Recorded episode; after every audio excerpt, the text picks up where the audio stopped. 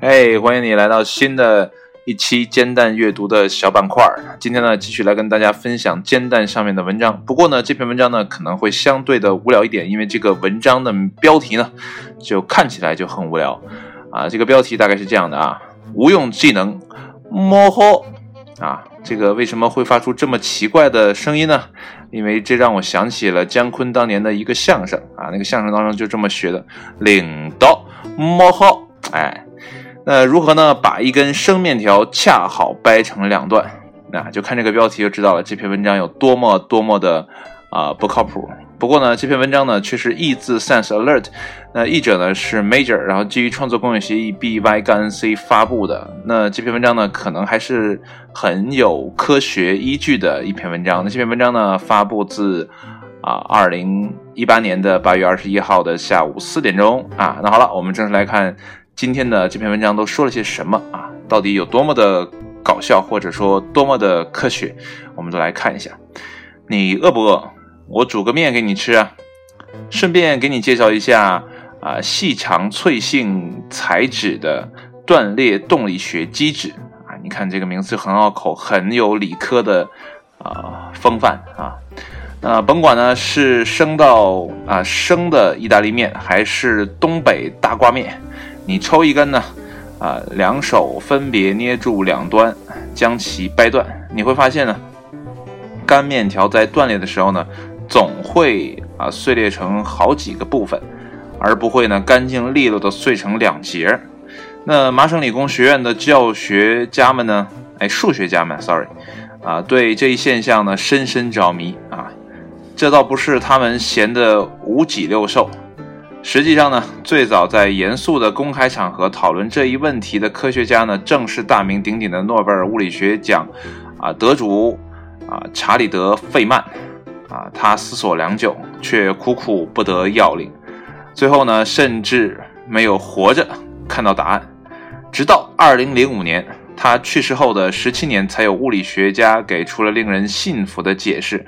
稍带一提，他们的研究呢，为他们赢得了2006年诺贝尔物理学奖搞笑版。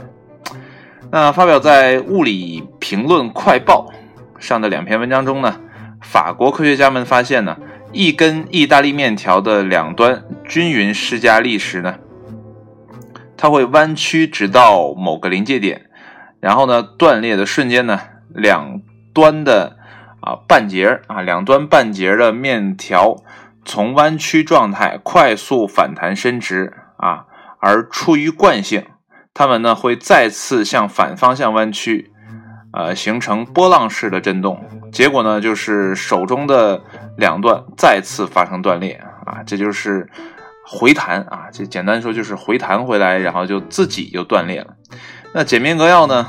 嗯，麻省理工学院啊，麻省理工学院的研究人员呢，现在提出了另外一个问题：那是否有办法把一根意大利面条呢，恰好掰成两段啊？这开始提问了。为此呢，他们专门制造了一台掰面条机。哎，你看多么无聊啊！制造了一台机器。那如果你看这篇原文呢，你能看到这台机器的样子啊。然后呢，一番折腾下来呢，还真有所发现。如果呢，你将意大利面条呢扭曲到一定程度，然后慢慢弯曲，啊，它就会分成整齐的两截儿，啊，那好吧，呃，这样的事实呢，可能对大家下面，啊，这个水平毫无帮助啊，呃，下面的水平啊，sorry，这个文章不读通顺呢，啊，这个词语的发音也会存在问题啊。就是你研究好这个，下面的水平呢，可能也不会有什么提高，但它呢，可能在其他的领域呢，啊，给你带来一些应用。还记得两千零六年诺贝尔奖的这个物理学奖吗？就是那搞笑的那个。那麻省理工学院的物理应用学应用数学家啊，应用数学家 Donk Dunkel Dunkel 啊说呢。啊，了解到如何使用扭曲手段来控制二维和三维脆性材料发生断裂的动力学知识，非常有趣。我看不太出来哪里有趣，可能他是学评书的或者学相声的，他对于贯口呢比较感兴趣啊。所以会非常有趣。那么该研究由呢 MIT 的两名学生呢，这是，这个名字都好念，好难念，我好好怀念这个 Lucy 和 Lily 啊，反正两名学生。然后这两名学生呢，其中一个人呢猜测扭转可能会影响到意大利面条的锻炼方式，并自己呢动手做了实验。当然呢，用手掰面条的实验方法呢局限性太大，因此呢，接下来他设计了啊，并制造了一种装置，可以呢微调扭曲和掰断的力度啊。然后这下面又配了两张动态图啊，就是掰面条的动态图，然后。这里面有些数学的符号啊，看不太懂。OK，那收获的精确性数据呢，使啊另一名同学呢能够建立掰面条的完美的数学模型哈。你看这些搞数学的人对于完美这件事情有多么的 迷恋啊！研究人员发现呢，将意大利面呢扭转啊七这个二百七十度，然后呢以三毫米每秒的速度呢将两端弯曲在一起。可以使意大利面条呢分成两半，他们呢甚至尝试了两种不同厚度的意大利面条，都得到了相同的结果。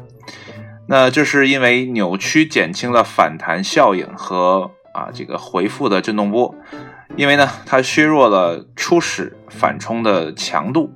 啊断裂的意大利面条呢以螺旋状的方式呢释放了弹性势能，因为呢扭曲的波动呢。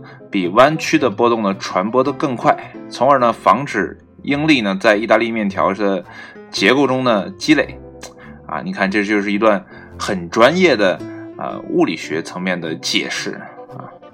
那盖特顿还发现呢，他们的数学建模呢能够准确的预测一根面条何时会啊分成四块而不是两块。那总之呢，我们的实验和理论结果呢，推动了对扭曲如何影响断裂，呃，这个叫什么级联的一般理解，这是 Donko 说的，呃，这个这个专有名词还真的不太懂哎。那在研究过程中呢，数百根意大利面条呢支离破碎，惨不忍睹。那飞天意大利面呢，飞天意面啊。神教表示强烈谴责，这是什么教呢？那论文呢已发表在这个 PNAS。那如果感兴趣的朋友呢，可以去看一看哈。如果你不是对数学，也不是对物理学特别感兴趣的这篇文章呢，显然会特别的无聊啊。你说这些科学家真的一天都在想些什么？去研究意大利面条到底如何掰成两半儿啊？这样的研究不知道会对我们的现实生活有什么样的帮助。不过呢。啊，一切未来的种子都深埋在过去。也许呢，这种小小的研究啊，在未来的某个时间阶阶段呢，可能会帮助我们人类克服到啊一些很难解决的问题啊，也未可知，对不对？所以这些科学家的研究呢，希望啊是他们能研究透彻，然后满足自己的这种好奇心啊。与此同时呢，也能给啊社会啊给人类带来一些福祉。不过最近有听。呃，这些大咖们在解读尤尤瓦尔·赫拉利的新书啊，《今日简史》，然后有些感触，就是再过几十年，我们人类的自由到底去了哪里？我们还有没有自由可言？那平等呢，又会不会存在？啊，一切呢都在未来。那现在呢，其实就已经开始在向着啊这个方向在发展，一切的势能，一切的动量都在往这个方向。去前进，包括你现在所提供给啊人工智能的这些数据，未来呢，你看似都在帮助你解决问题，很有可能你就会变成一个没有用的人啊，然后领着低保，然后过着平凡的生活。当然也有可能你是那个驾驭在 AI AI 之上的那个特别厉害的人啊，这谁又说得准呢？对不对？所以说未来什么样子我们不太确定，啊，珍惜好现在的时光啊，或者像这些科学家一样研究研究面条到底是如何才能平均的掰成两段啊，这样的研究可能人工智能还搞不太定哈。好了，今天的内容就到这里，谢谢你的收听，我们下一期煎蛋阅读再见，拜拜。